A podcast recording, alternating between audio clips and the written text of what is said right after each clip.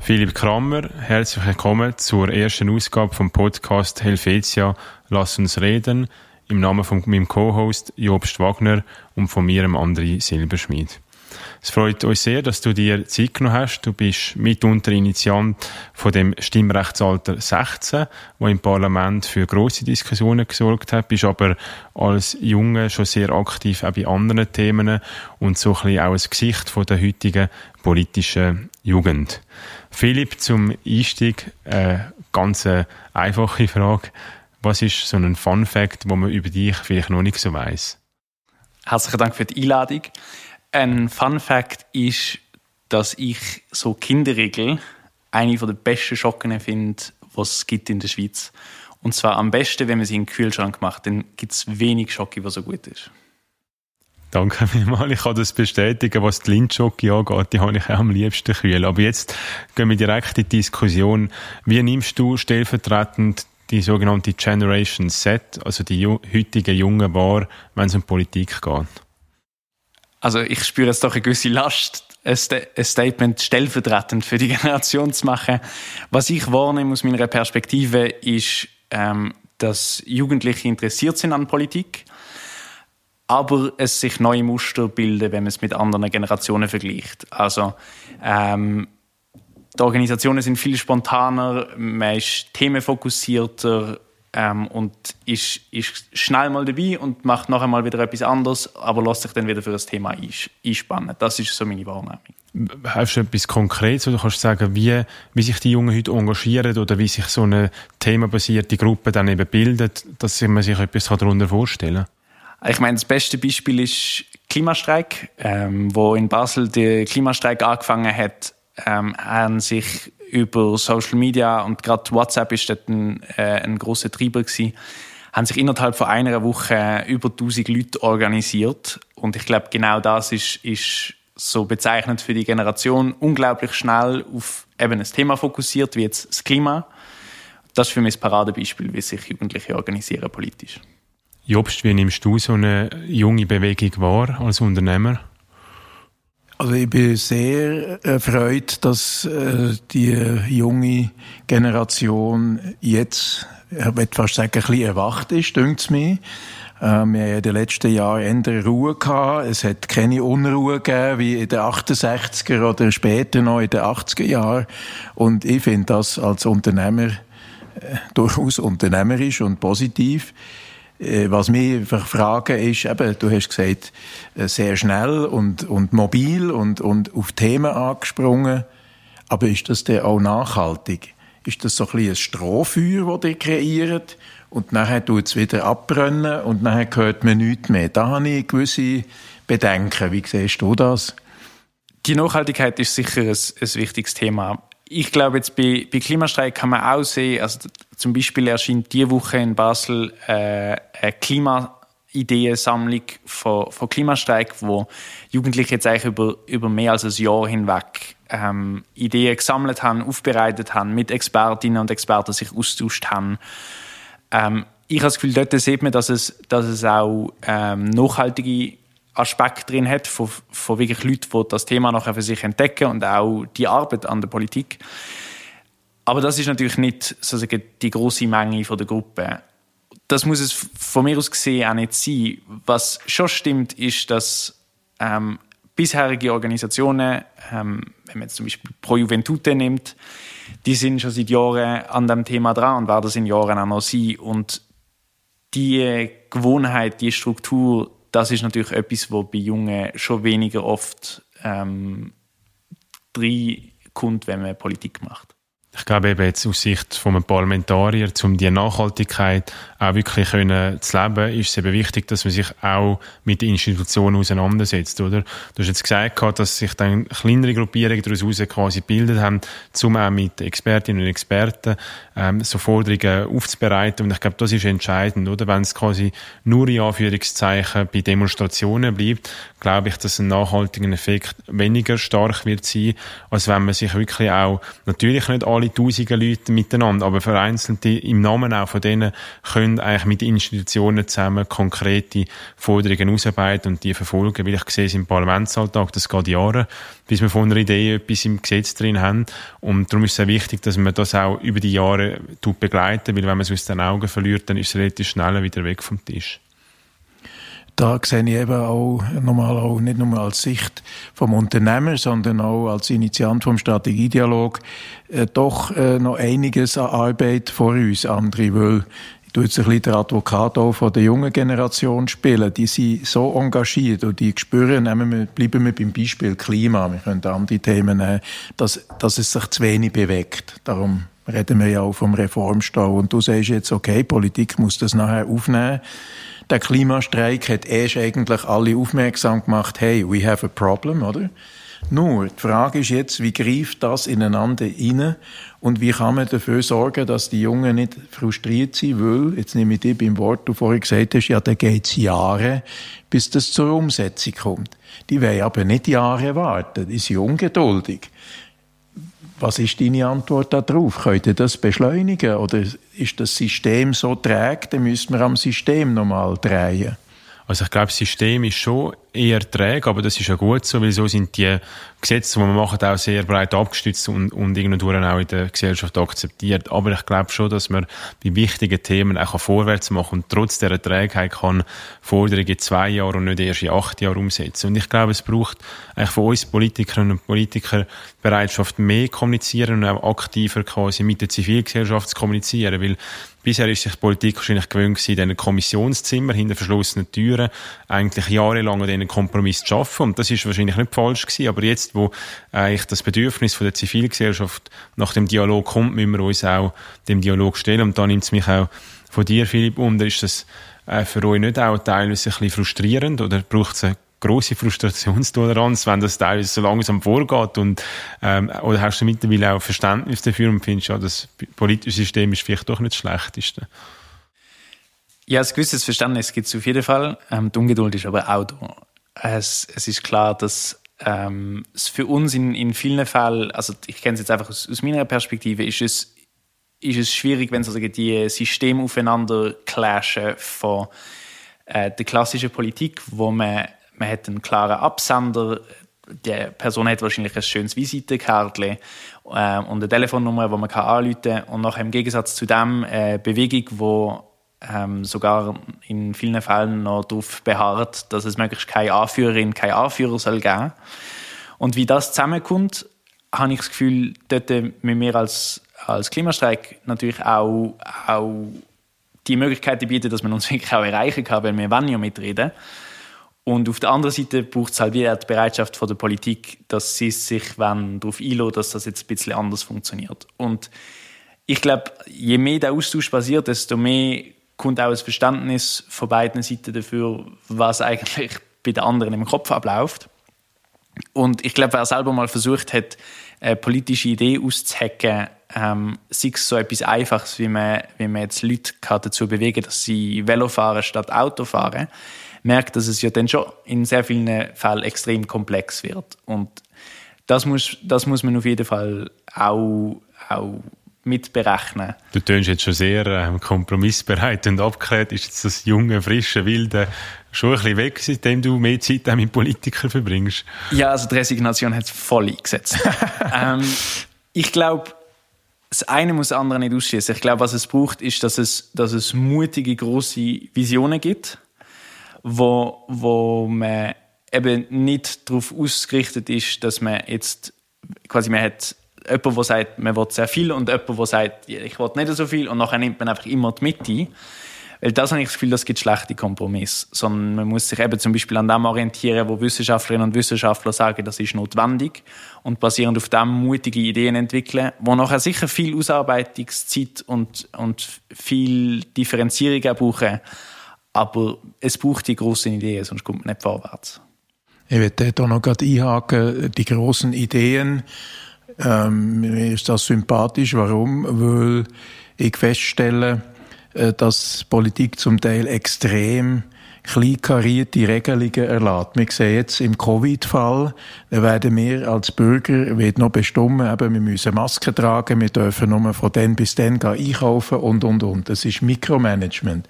Das ist nicht meine Missverständnis von Politik, sondern Missverständnis von Politik ist, dass man die grossen Linien definiert, dass man die Rahmenbedingungen, wie das so schön heißt, festlegt, aber dass man dem Bürger auch zutrauen kann, dass er eigenständig agieren kann.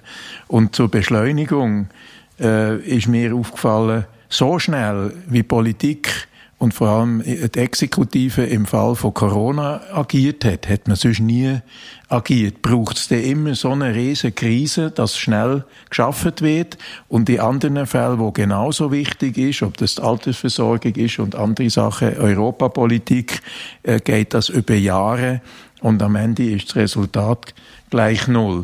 Also dort würde ich mich jetzt doch auf die Seite von Philipp schlagen und den nochmal fragen, warum macht ihr so kleinkarierte Politik?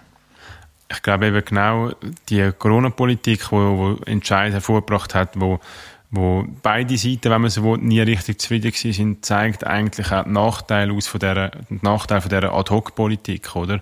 Und darum glaube ich, dass, das ist eigentlich für mich auch ein Plädoyer dafür, dass man sagt, dass eine Politik, die eben alle Anspruchsgruppen befragen mit einer Vernehmlassung und, und auf Rücksicht kann auf alle Befindlichkeiten, eben durchaus auch seine Vorteile hat und die, das Micromanagement, wo dann eigentlich viel zu weit geht für, für viele, kann dann eigentlich vermieden werden, weil wir auch die Anspruchsgruppen können anlösen, oder? Und ich glaube, was wichtig ist, ist, dass wir eigentlich die bestehenden Prozesse einfach können beschleunigen oder? Und ich denke, da kann Digitalisierung eine enorme Hilfe sein, dass man einfach auch so Anhörungen weiterhin macht, aber vielleicht auch mal eine digitale Anhörung und nicht muss zuerst einen Termin finden, den nächsten paar Monate, wo allen physisch in Bern geht.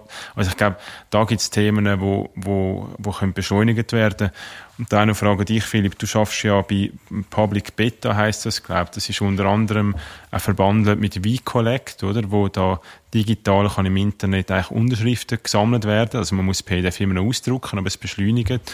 Wie, wie nimmst du jetzt so die Digitalisierung wahr als Beschleuniger eben von so demokratischen Prozess? Genau, also Public Beta ist der gemeinnützige Verein hinter der Plattform WeCollect und äh, dort landen verschiedenste Initiativen und Referenden. Und dort sieht man das, was, was ich jetzt vor allem bei Jugendlichen zuvor wahrgenommen habe, wo auch für, die, für alle anderen Wählerinnen und Wählergruppen stimmt, dass man sich über das Internet natürlich viel schneller und einfacher organisieren und, und politisch wirkmächtig also etwas kann Und ich glaube, was, was man auch sieht, ist, dass über Projekte, wo, wo eben über wie Collect zum Beispiel laufen, wo online auch gut organisiert sind, ist es auch möglich, Geld einzunehmen. Und dort habe ich das Gefühl, dort kommt dann auch der spannende Punkt drin, warum Klimastreik zum Beispiel im, im Parlament noch nicht so gehört wird ähm, und für Jugendbewegungen in dem Sinne auch besonders schwer ist, äh, in der Politik irgendwie Grip zu kriegen, weil das Geld ein entscheidender Faktor ist, ob man eben so die Routine, dass die Gewohnheit, ich bin eine Organisation, mich gibt es schon seit 100 Jahren, mich wird es noch 100 Jahre geben. Ähm, das kann man sich natürlich nur mehr leisten, wenn man das Geld dazu hat. Und ich glaube, dass Digitalisierung möglich macht, dass so die Geldmasse, die es auch braucht, um solche Organisationen zu sein, dass man die auch dezentral kann sammeln über ganz viele äh, interessierte Leute, die sich engagieren wollen. Mm, jetzt ist es so, äh, Philipp, du bist ganz konkret nochmal äh, auf die bezogen, ja, mit Initiant von der Bewegung Stimmrechtsalter 16. Das heißt, du hast ganz konkret, äh, und das ist auch im Sinn vom Strategiedialog, dass wir eben gegen Führer schauen und Zuversicht haben, dass die Schweiz weiter auch äh, trotz allem äh, sich bewegt. Ähm, hast du das Stimmrechtsalter äh, jetzt ins Parlament mitgebracht? Wo steht ihr im Moment und was treibt ihr an zum Stimmrechtsalter 16? Als nächstes entscheidet die Staatspolitische Kommission vom Ständerat. Das passiert bereits am 1. Februar. Und wenn dort der Ständerat das erste Mal würde Ja sagen zu Stimmrechtsalter 16, dann wird ein Verfassungstext ausgearbeitet, der nachher nochmal vom Parlament muss bestätigt werden, aber dann könnte die Schweiz zum ersten Mal über Stimmrechtsalter 16 äh, abstimmen. Und der Grund, warum, ich, warum ich mich für das engagiere, ist, ist ein einfacher. 16-Jährige können abstimmen und darum sollte man sie auch dürfen Darum sollten sie ja dürfen sich so an der Politik beteiligen. Also in Österreich hat man Stimmrechtsalter 16 vor über zehn Jahren eingeführt und man hätte wirklich positive Erfahrungen können machen Und was die Österreicher können, das können wir Schweizer doch schon lange. Jetzt, André, was ist deine Meinung da dazu? Ja, ich traue sicher auch vielen 16-Jährigen äh, zu, über politische Themen zu entscheiden. Ich bin selber mit 17 Jahren einer Jungpartei beitreten. Also die Jungpartei sind für mich auch ein Beispiel, dass man vor dem Erreichen vom Stimmrechtsalter politisch schon etwas kann bewegen kann. Ich bin aus staatspolitischen Gründen sehr kritisch gegenüber dem Stimmrechtsalter 16. Einerseits aus dem Grund, wie sie in den meisten Kantonen bisher abgelehnt worden ist. Und das heißt für mich, dass es eigentlich nur ein Bedürfnis ist im Volk, wie sonst hätte es sicher mehr Kantone gegeben, die das schon angenommen hätten, wo man dann eigentlich erste Erfahrungen sammeln Wir meistens auf Bundesebene, gerade wenn es um um staatspolitische Veränderungen geht, eigentlich zuerst schauen, wie sind äh, die Erfahrungen in den Kantonen gewesen, bevor wir dann etwas flächendeckend einführen. Und die Vorlage jetzt sieht vor, dass man mit 16 zwar kann aktiv an Wahlen teilnehmen, aber man kann sich zum Beispiel nicht wählen lassen. Mhm. Ich finde das so ein bisschen, ich finde, entweder muss man es ganz geben oder gar nicht und so schafft man wie so ein bisschen eine Zweiklasse-Demokratie oder so ein bisschen eine Demokratie auf Probe bis 18 und dann darfst du richtig. Und darum finde ich, hat die Vorlage jetzt noch einen Mangel, aber grundsätzlich muss ich sagen, wird die Welt nicht untergehen, wenn jetzt 16-Jährige in der Schweiz auch dürfen abstimmen, weil wahrscheinlich werden eh nur die von dem Recht Gebrauch machen, die dann auch einigermaßen sich mit diesen Themen auseinandersetzen. Mhm. Gut, also das Frauenstimmrecht ist ja auch lange Jahrzehnte äh, nicht zustande gekommen. Ich glaube, das äh, sehen jetzt die staatspolitischen Gründe weniger. Da, da gibt es äh, tatsächlich, wenn, ja, ich, wenn ich etwas dazufüge, da gibt es eine sehr spannende Parallele, dass sowohl beim Frauenstimmrecht wie auch beim Stimmrechtsalter 18 hat es zuerst äh, abgelehnt die nationale Initiative braucht, wo man als, als Schweiz darüber abgestimmt hat, damit es in den Kantonen das Gewicht gekriegt hat, damit es dort durchgekommen ist. Also nach, nach dieser Logik hätte man bei, bei Stimmrechtsalter 18 auch nicht darüber abstimmen Und wir haben vorher über Gewohnheiten geredet und dass das eigentlich das ist, wo, wo der neuen Generation fehlt, wenn es um Politik geht. Und Stimmrechtsalter 16 könnte eben genau das ermöglichen, weil das sieht man auch in Österreich zum Beispiel, dass 16-Jährige häufiger nachher, nach dem ersten Mal wählen, nachher auch noch ein zweites und noch ein drittes Mal wählen. Und genau das ist, genau das ist entscheidend, um so eine Gewohnheit für Demokratie zu bilden. Also ich persönlich äh, finde die Initiative sehr gut. Ich, ich bin auch positiv und unterstützend zu der Initiative und ich werde dort auch noch einen Grund einbringen, wo mir, ich bin ja nicht mehr einer von den Jüngsten hier, ähm, ganz entscheidend dünkt mir eine enorme demografische äh, Überproportionalität von der Alten und äh, die Alten bestimmen nach wie vor mit. Es gibt auch gegen oben äh, keine Restriktion. Äh, wir wissen aber auch, das ist nun mal Fakt, dass viele Leute im Alter zum Teil äh, nicht mehr ganz äh, sage ich jetzt mal, fit sind oder zum Teil auch Altersdemenz haben. Es redet niemand davon, diesen Leuten die Stimmrecht, das Stimmrecht zu entziehen, außer sie werden entmündigt. Ähm, ich tue das jetzt auch nicht propagieren, aber ich sage, warum kann man denn nicht gegen Abe, und das ist für mich wirklich ein ganz zentraler Punkt, verjüngen, damit, und das ist unser Thema heute, der Reformstau, wo wir haben, und es ist nun halt auch so, dass äh, die ältere Bevölkerung ende bewahrend unterwegs ist, dass man dort einfach den Jungen eine Chance gibt, dass man also gegen Abe auch öffnet.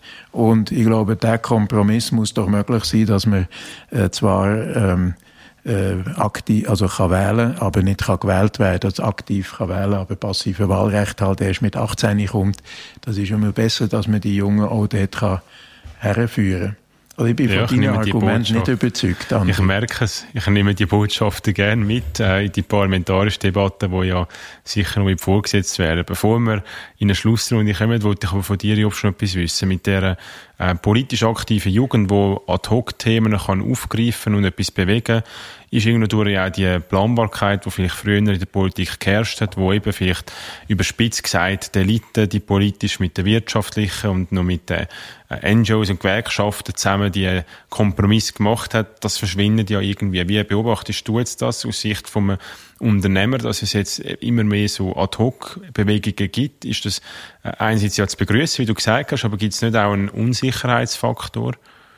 Nein, im Gegenteil, ich begrüße das sehr, weil wir ändern immer noch leiden als Unternehmer unter, ich habe es vorhin erwähnt, dem Mikromanagement von der Politik, vom Parlament. Wir haben eine exorbitante Zunahme, andere von Regulierung. Äh, die Bundesgesetzessammlung wird äh, pro Jahr um 1000 Seiten mehr anwachsen und wächst an. Also die Gefahr, dass jetzt disruptive Kräfte die will tun, ich willkommen heißen, dass die uns stören als Unternehmer, die ist, die ist völlig irrelevant. Unsere Gefahr besteht darin, dass wir erstickt werden durch eine Regulierung, die uns zumüllt förmlich und wir viel zu wenig Bewegung haben. Übrigens nicht nur im Inland, natürlich auch vom Ausland, OECD erlaubt Richtlinien etc. Darum begrüße ich äh, solche junge Kräfte und wir als Unternehmer äh, du bist ja auch Unternehmer, wir müssen ja eh agil sein und wir müssen uns immer wieder neu ausrichten. Niemand hat mit dem Covid so gerechnet äh, im Frühling 2020. Wir haben uns müssen als Unternehmer dort durchlavieren. Leider gibt es auch solche, die es halt nicht geschafft haben, aber das ist, das ist sehr traurig. Aber im, im Endeffekt das Survival of the Fittest und der ist nicht bedroht durch frische Kräfte, durch Querschläger, sage ich jetzt mal, sondern ändern bis auf Weiteres durch die wahnsinnige Beharrlichkeit vom bestehenden System. Danke vielmals für die Diskussion. Wir kommen langsam zum Schluss. Philipp, jetzt, du hast einen Fun Fact von dir erzählt mit der Kinderschocke. Ähm, jetzt zum Schluss noch äh, eine andere Frage. Und zwar, wenn du jetzt äh, da deine Projekte ins Ziel gebracht hast, auf was willst du am meisten stolz sein, wenn du zurückschaust, sagen wir, in zehn Jahren auf das Wirken, das du heute hast? Also die Frage mit dem Kinderregel ist deutlich einfacher gewesen. Auf was, auf was ich ähm, stolz wird sein und ich glaube, dort sind wir wirklich in der richtigen Richtung unterwegs, sind, sind Nachrichten von Leuten, Leuten, die ich kennengelernt habe, wo mir sagen, das ist der Moment gewesen, wo ich, wo ich mich das erste Mal mit Politik beschäftigt habe. Und es ist wirklich wichtig und ähm, das mache ich jetzt schon seit einer Weile.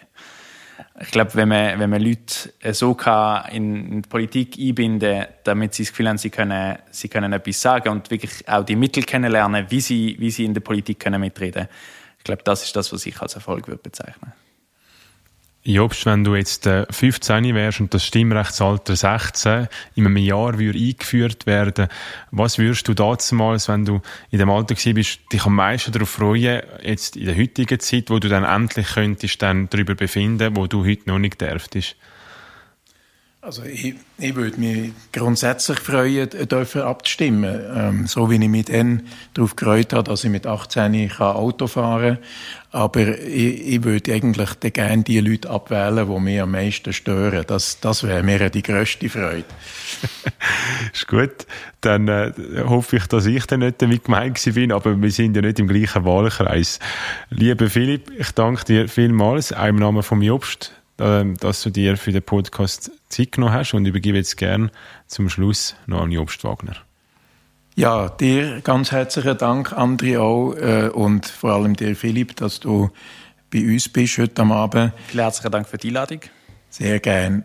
Ich werde gerne äh, ein paar Takeaways zum Schluss noch hier ausführen. Ich glaube, wir haben gelernt und auch nochmal bestätigt bekommen, dass die Generation Z sehr frisch, sehr jung, sehr mobil, sehr agil ist und auch sehr schnell unterwegs ist. Und die Ideen, die entwickelt werden, sei es im Klimabereich oder in anderen Bereichen, die, die drängen euch, äh, die brennen euch unter den Nägeln. Und die Frage ist nachher aufgekommen, als zweiter Punkt, ja, wie kann das beschleunigt werden? Die Beharrungskräfte von der bestehenden Politik sind sehr groß. Wir haben gesagt, dass wir bei Covid gesehen haben, dass vielleicht viel zu schnell zum Teil reagiert worden ist, dass man da auch Mikromanagement macht und das Takeaway ist aus meiner Erwartung, dass man eben doch gewisse Vorteile hat vom Vernehmlassungsprozess, aber dass man auch die Forderung an die Politik richten nicht klein, klein, sondern die großen Linien festzulegen und Regulierung rausnehmen oder wenn, die clevere Regulierung machen, wo uns erlaubt zu schaffen und wo vor allem der Generation Z die Möglichkeit gibt, ihre Anliegen rasch durchzubringen oder zumindest gehört zu werden. Wir müssen aber auch sagen, dass die Generation Z sich auch der Diskussion können stellen dass ihr also ansprechbar seid, äh, Philipp. Das klingt mir schon sehr wichtig. Ich glaube, Vertreterin vom Klimastreik hat verweigert, in der Arena teilzunehmen. Das ist nicht ein gutes Zeichen. Gesprächsverweigerung ist, ist nie produktiv und aus dem Strategiedialog sind wir wirklich auch darauf angewiesen, dass wir einen konstruktiven Dialog führen. Und was mich zum Schluss eigentlich auch noch überzeugt hat, ist nochmal die Digitalisierung. Äh, die Schweiz ist nicht ganz an der Forefront von der Digitalisierung, aber dass gerade das vielleicht nochmal als Motivation kann genommen werden, was du gesagt hast, WeCollect, wo Digitalisierung hat äh, aufgebaut, wo man wo man kann, äh, politisch aktiv werden, auch im dezentralen Sinn. Das dünkt mir äh, ein ganz guter äh, Schritt für die Zukunft und das sollte man sicher weiterentwickeln. Und last not least Stimmrecht Alter 16. Das äh, haben wir, wenn wir jetzt würden abstimmen, 2 zu 1, und das ist doch schon ein gutes Resultat. Vielen Dank euch beiden.